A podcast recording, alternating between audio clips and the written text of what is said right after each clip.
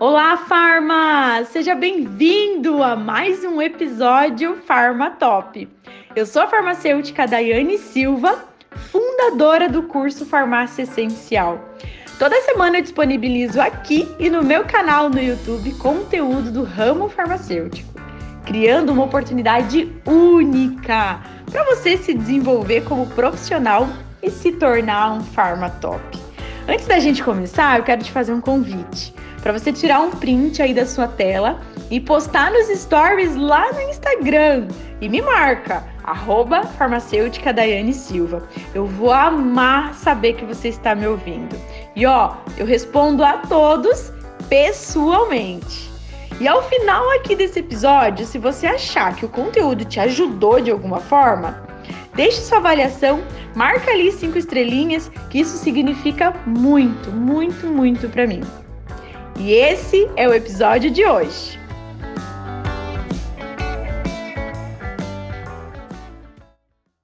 Nesse vídeo eu vou falar sobre o medicamento nitazoxanida.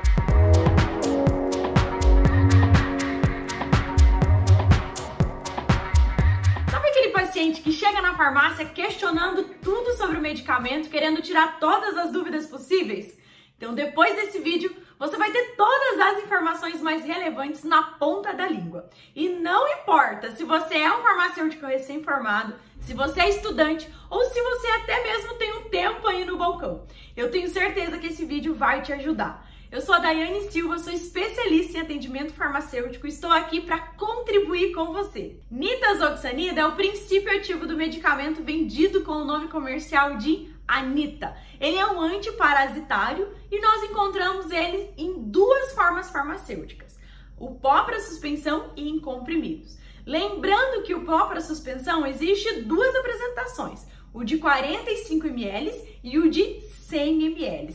Então pega a dica da Dai. Quando você for dispensar esse medicamento, sempre verifica o peso do paciente. Por quê, Dai? Porque se você dispensar o de 100 ml, pode ser que sobre medicamento, ou o contrário. Se você dispensar o de 45, pode ser que falte medicamento. Então sempre verifique isso. E referente às reações adversas mais comuns que o nitazoxanida apresenta são dores de cabeça, náusea, vômitos, dores abdominal e diarreia.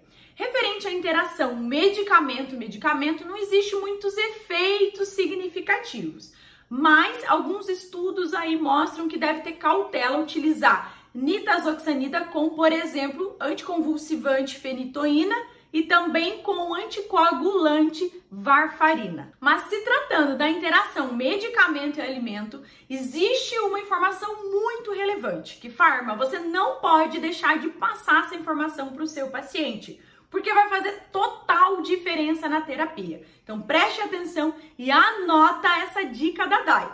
Olha só, precisa ser utilizado, Anitta, sempre como um alimento. Mas por que, Dai? porque vai aumentar a absorção desse medicamento, certo? E referente à forma de utilização, geralmente aí é de 500 miligramas de 12 em 12 horas para um adulto durante 3 dias.